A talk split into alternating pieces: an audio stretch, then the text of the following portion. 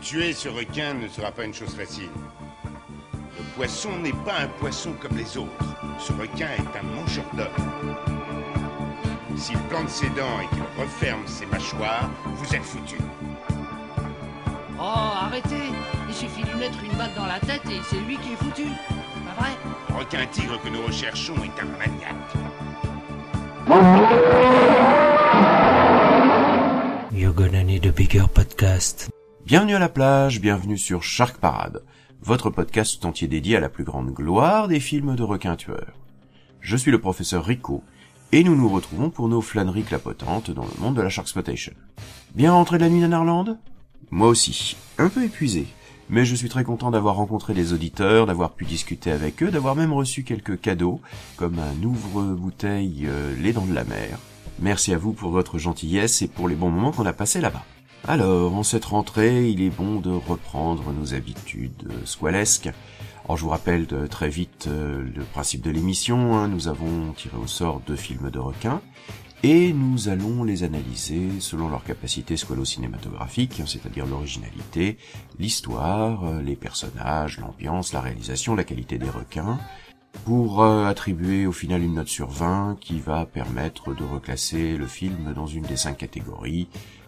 Incontournable au-dessus de 16 points, bon au-dessus de 12 points, routinier au-dessus de 8 points, nul au-dessus de 4 points et en dessous de 4 points, on est dans les à fuir.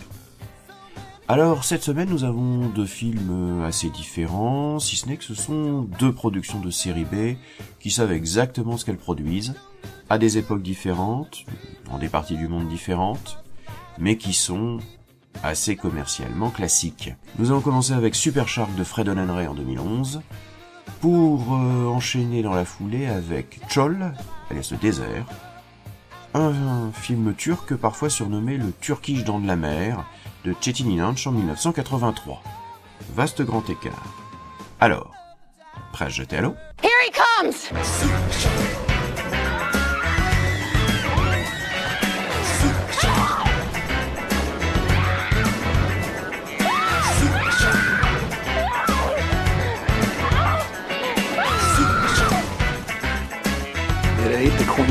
Beach.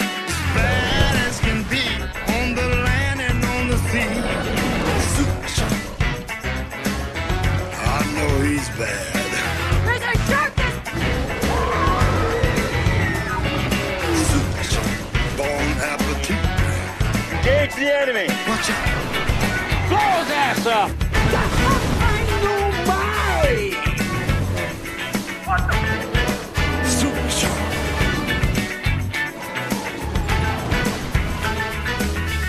Flies. That's bad. He can jump, he can fly, he can almost touch the sky. Super shark. Freaking giant shark.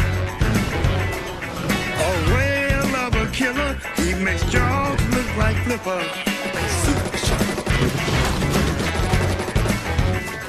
He's super shark. bullets bounce off it. It walks around on its fins and it flies. It's super shark. Super shark. Super shark. Super shark. I know he's bad. That's one big ass shark. Quitte à faire un film con, autant le faire bien. Et en la matière, Fred Ray, ben, c'est un vétéran du bis qui, depuis les années 80, a traversé tous les genres du cinéma d'exploitation pour nous offrir une pléthore de productions racoleuses. Et ce, dans tous les genres.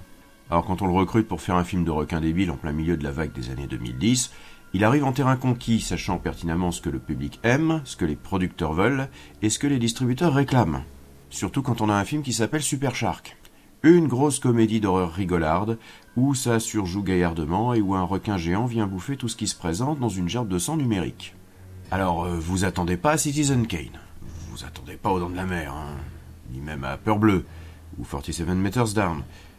Non, on va être dans l'humour poète-poète et dans la surenchère m'as-tu vu pour soirée pizza bière pote. Ou soirée bikini, margarita premier prix et feu de camp sur la plage.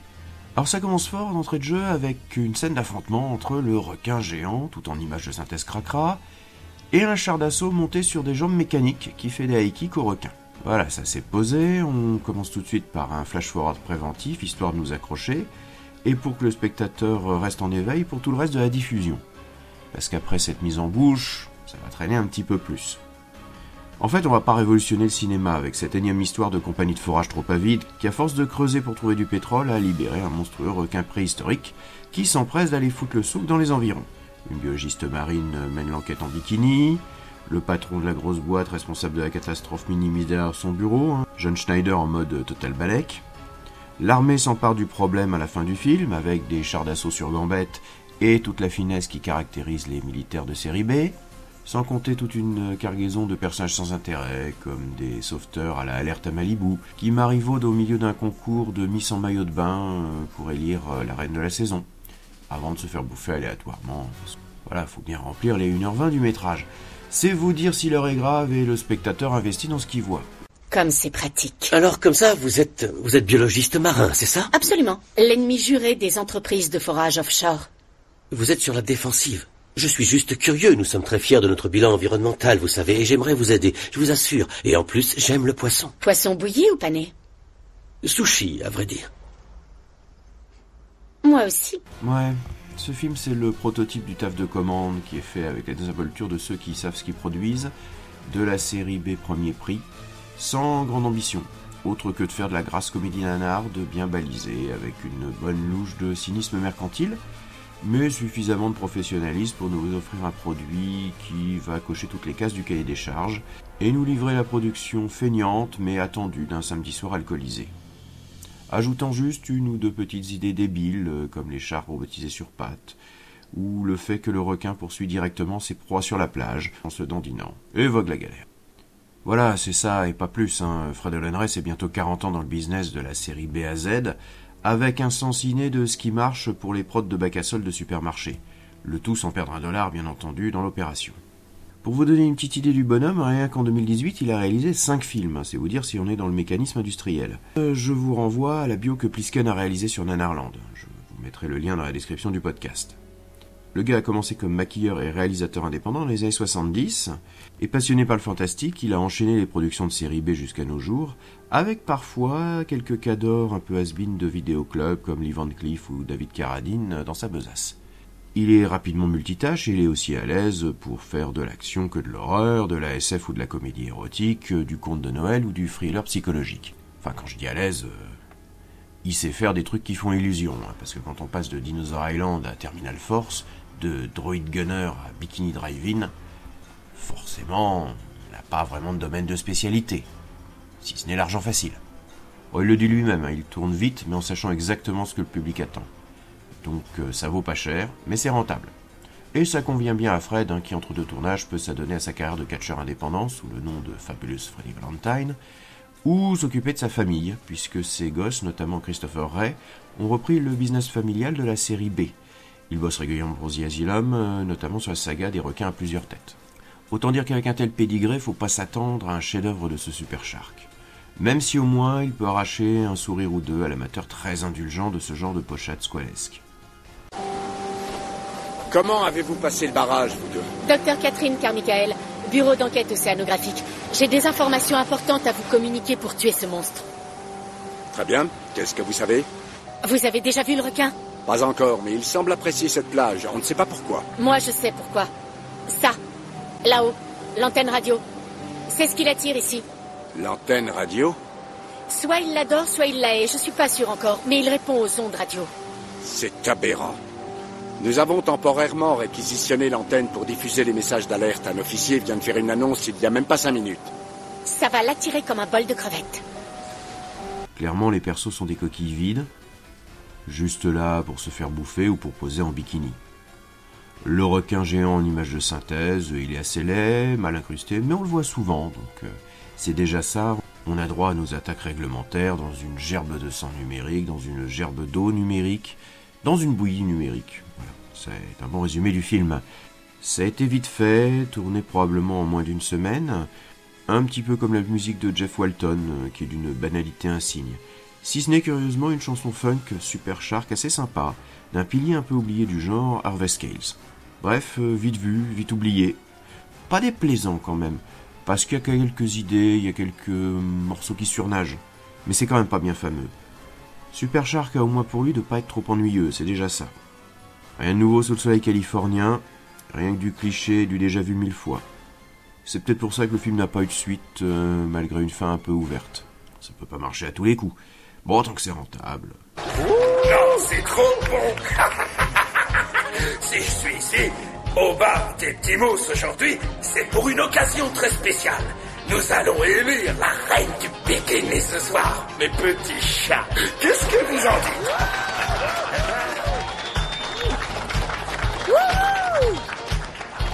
Yeah Vous savez de quoi je parle, pas besoin de vous faire un dessin, non?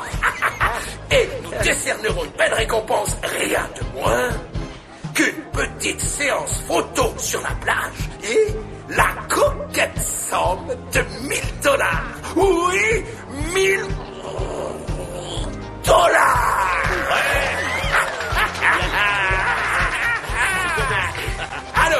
c'est le moment de savoir qui sera la plus belle fille de la soirée, messieurs, dames. Je veux la voir ici tout de suite. Allez, venez, montrez-nous vos corps de rêve, j'ai chaud. Je sais pas vous, mais moi j'ai chaud. Je suis chaud comme les braises. C'est la bombe atomique, cette fille. Elle a mis la barre très haut. Attention, il est sous le. Oh mon Dieu, super.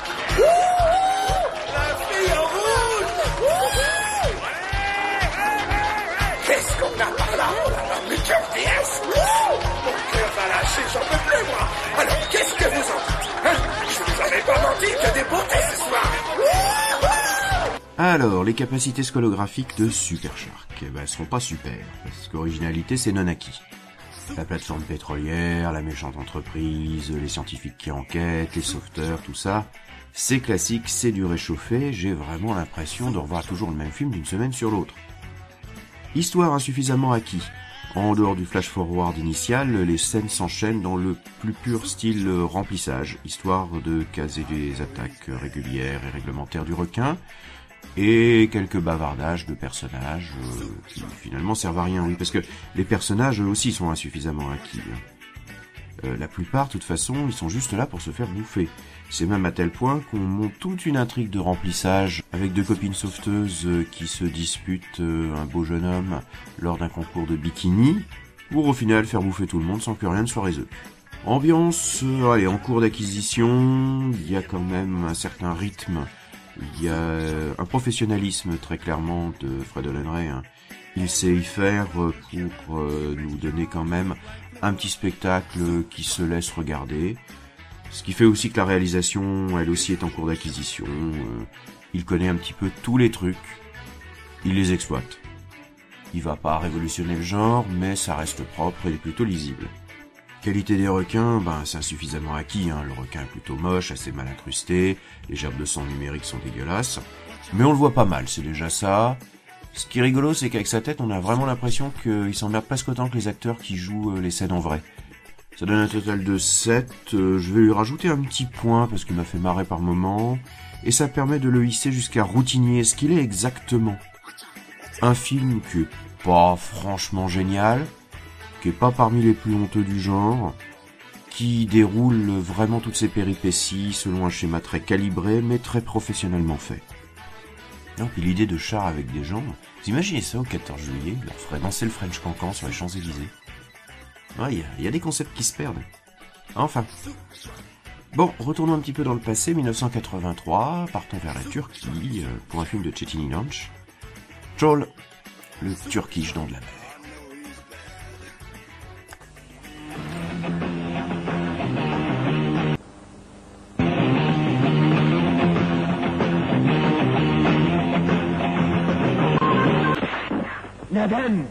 Neden öldürdün onu? En iyi arkadaşındı.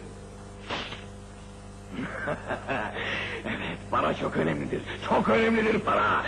Senin gibi aptallar onun kıymetini bilmezler.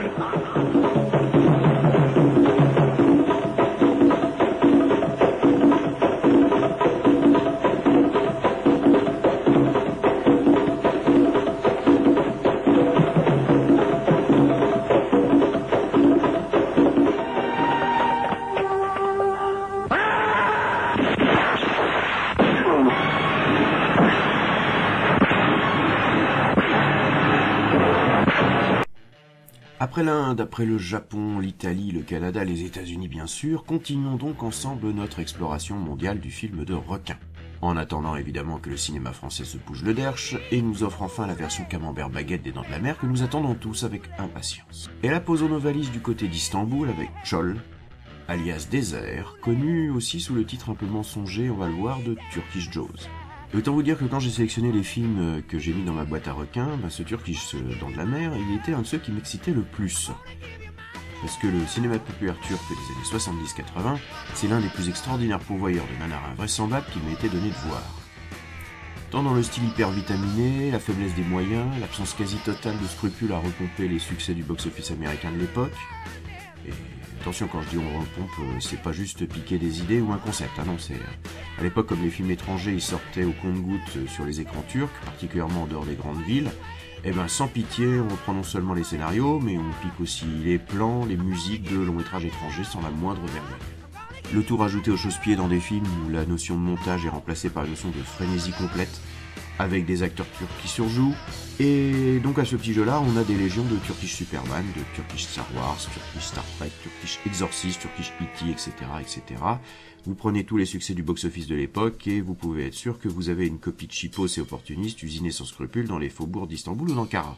Et à ce petit jeu-là, deux noms ressortent plus que n'importe quel autre, tant ils sont les tauliers du genre. Chetin Inanch, le réalisateur multicarte, producteur, scénariste, avec la bagatelle de 136 films euh, référencés entre 1967 et le début des années 2000. Et puis surtout la star incontestée du cinéma d'action ottoman, Junet Arking, le Alain de l'Onstambouliote. Bloc de virilité absolue au regard d'azur qui séduit la veuve, défend l'orphelin et corrige du gredin à moustache à grands coups d'un karaté vigoureux, quoique un peu approximatif accompagnant le tout d'un goût immodéré pour les cabrioles sur trampoline hors champ et par les bruitages au synthé super répétitifs. Junette, c'est 322 films depuis les années 60. Là encore, je vous renvoie à la fiche biographique que, que j'avais écrite moi-même pour Nanarland. Je vous mettrai les références toujours dans la description du podcast. Mais bon, pour l'instant, je vous ai parlé des charmes capiteux de la production populaire turque, mais je ne vous ai pas précisément parlé de Chol, eh bien d'abord parce que j'ai topé une version turque sans sous-titres, ce qui n'aide pas vraiment à comprendre toutes les subtilités du scénario. Ensuite, euh, eh ben soyons honnêtes, à l'échelle de la série B turque, il se situe dans la toute petite moyenne du genre. Malgré quelques scènes dantesques, dont celle impliquant un requin, dont je vais vous reparler un petit peu plus tard. On est loin de la folie furieuse d'un Turkish Star Wars ou d'un Bully beaucoup de parlotte, beaucoup de blabla, et même si on a un requin en mousse absolument honteux et quelques bagarres entre Zozo qui dépotent, on reste un peu sur sa fin. Alors, malgré tout, le premier quart d'heure, euh, on est un peu dans le délire, lorsque Junet Arkin, alias Kemal, débarque en ville à moto sur un riff de guitare de Led Zeppelin pour en découdre avec une bande de malfrats locaux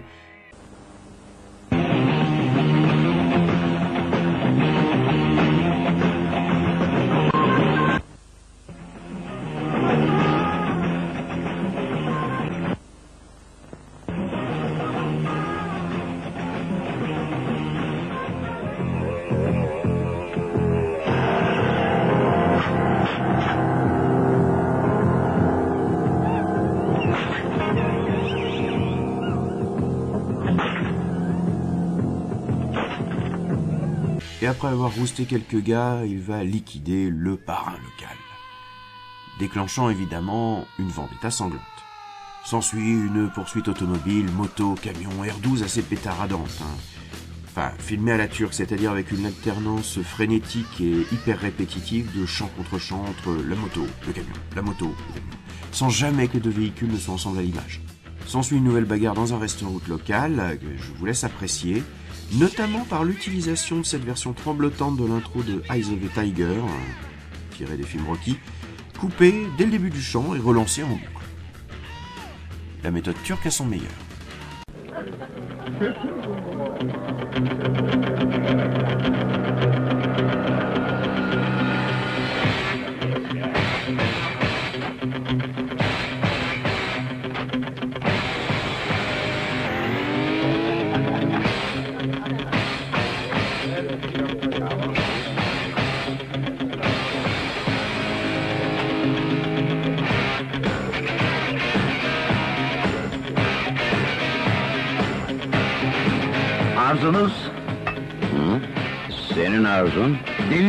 Kıyısı, buz gibi şampanya ve yanımda birkaç tane genç ve bikinili kız. Hmm, onlardan getir. Başla ha? Yoksa kalsın.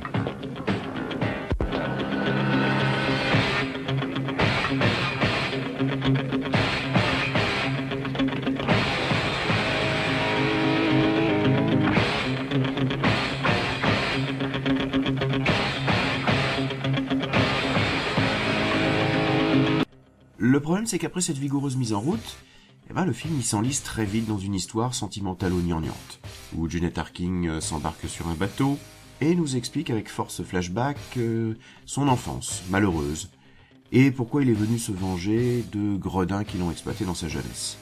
Heureusement, dans les dix dernières minutes, euh, une nouvelle horde de malfaisants débarque, va vouloir à leur tour venger leurs camarades et le parrain, et tenter de livrer Junette au requin attaché à une planche en bois. C'est d'ailleurs la meilleure scène du film, et clairement vous pouvez vous en contenter, vu qu'on la trouve sans problème sur YouTube. Notre héros flotte attaché sur un amas de planches au milieu de la mer quand il est attaqué par un requin en plastique d'une laideur saisissante. Mais vraiment, il a l'air d'avoir été construit pour l'occasion avec une tête de jouet pour enfants. Il s'attaque donc à Kemal euh, et le détache accidentellement en lui mordant le bras et en coupant les liens par accident. Ce qui permet à notre héros, euh, à peine gêné par euh, quelques traces de sang, de s'emparer d'un bout de bois et de crever l'œil du squale pour s'en sortir et préparer sa vengeance envers les villes mafieux dans les dix dernières minutes. On le voit, la participation du requin est très succincte et le surnom de Turkish dans de la mer est franchement usurpé. On est dans un polar de vengeance. Un petit peu plus posé et un petit peu moins frénétique dans le montage que ce que chez que nous produit généralement. Donc un petit peu plus facile à regarder. Même si les longues plages de dialogue euh, en turc non sous-titré euh, laissent forcément un petit peu circonspect. Ce qui n'empêche pas de prendre parfois un certain plaisir au caractère franchement délirant et complètement premier degré de ce cinéma, finalement bien classique au fond, avec des gentils très gentils, des méchants grimaçants systématiquement incarnés par les mêmes trognes de film en film. Ce Tchol, allusion au fait qu'une bonne partie du film se passe dans l'immensité de la mer, n'est pas le pire film de cette production turque. Il est même d'ailleurs euh, plus facilement accessible qu'un montage plus frénétique comme celui notamment du Turkish Star Wars, qui en a laissé plus d'un au bord de l'épilepsie. Pour autant, c'est peut-être aussi sa limite, hein. il est assez plan-plan finalement, et en dehors de la scène du squal, de la reprise aussi systématique dans la bande originale euh, d'extraits de grands classiques, hein, que ce soit Le Clan des Siciliens ou que ce soit Eyes of the Tiger, euh, remixé littéralement à la tronçonneuse avec parfois des versions qui gondolent euh, au son, alors oui, au final, euh, on a un Turkish dans de la mer un peu mensonger. On aurait presque davantage un Turkish justicier dans la ville. Mais bon, ne boudons pas notre plaisir, ça nous permet toujours d'avoir un film turc dans notre émission.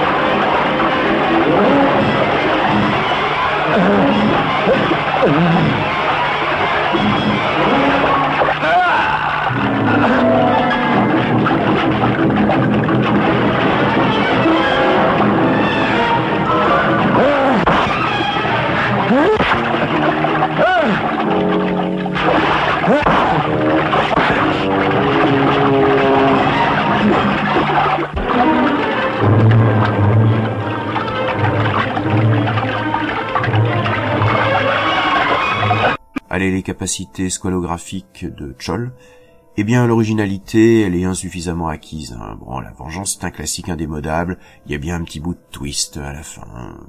Enfin, de ce que j'en ai compris, parce que l'histoire, elle aussi, est insuffisamment acquise. Alors, je vais être honnête, hein, j'ai pas tout pané, hein, parce que j'ai qu'une version en turc. Et même si ça a pas l'air d'être une complication absolue dans l'histoire, eh ben, j'ai pas forcément eu toutes les subtilités en tête. Personnage, c'est insuffisamment acquis.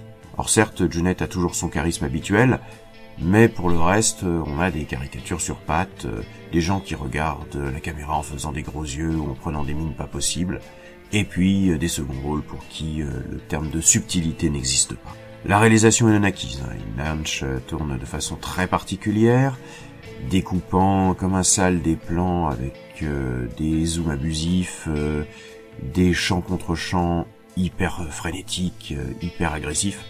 On est dans un cinéma qui défie nos notions habituelles euh, de découpage filmique. Pardon du Terrence Malick contemplatif, soyons clairs. Ce qui fait que l'ambiance, elle est insuffisamment acquise. Il y a une intro qui est vraiment démentielle, il y a un final bien roboratif, avec notamment la scène du requin, puis entre les deux, un énorme trou, avec beaucoup de palabres, beaucoup de flashbacks, un petit peu larmoyant. Requin non, non, c'est Nanaki là. C'est même pas un film de requin. Alors certes, il y a une scène, euh, une scène assez délirante, mais il apparaît quoi, euh, trois minutes montre en main?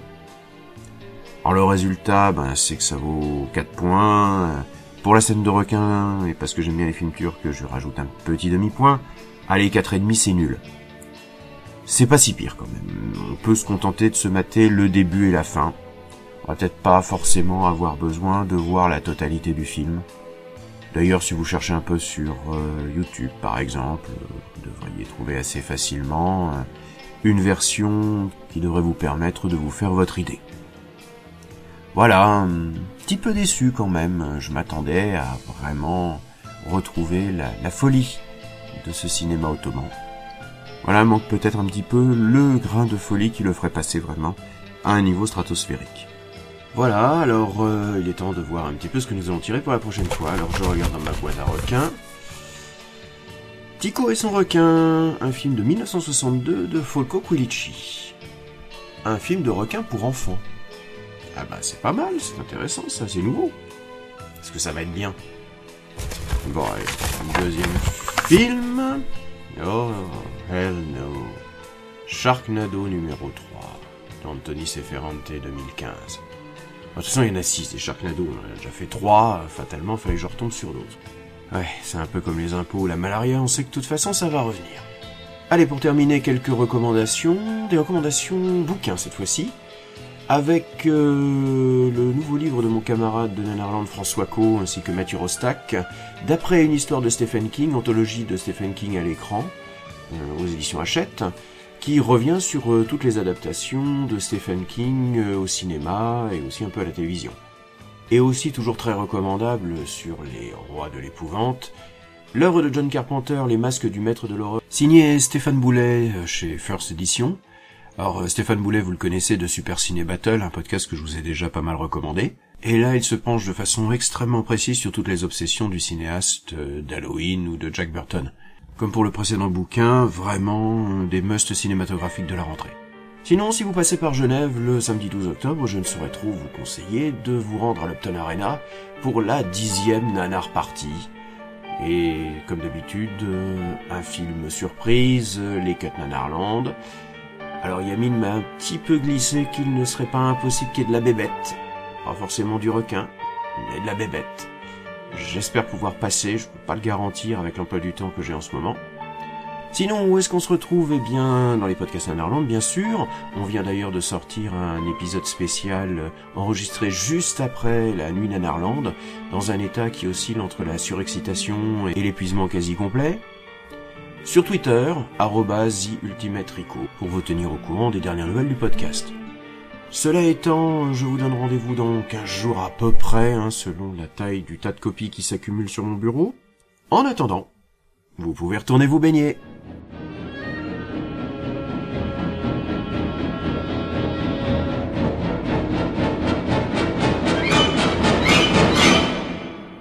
Euh, avec tous les problèmes que j'ai à l'enregistrement, là, au montage, euh, j'ai des sautes.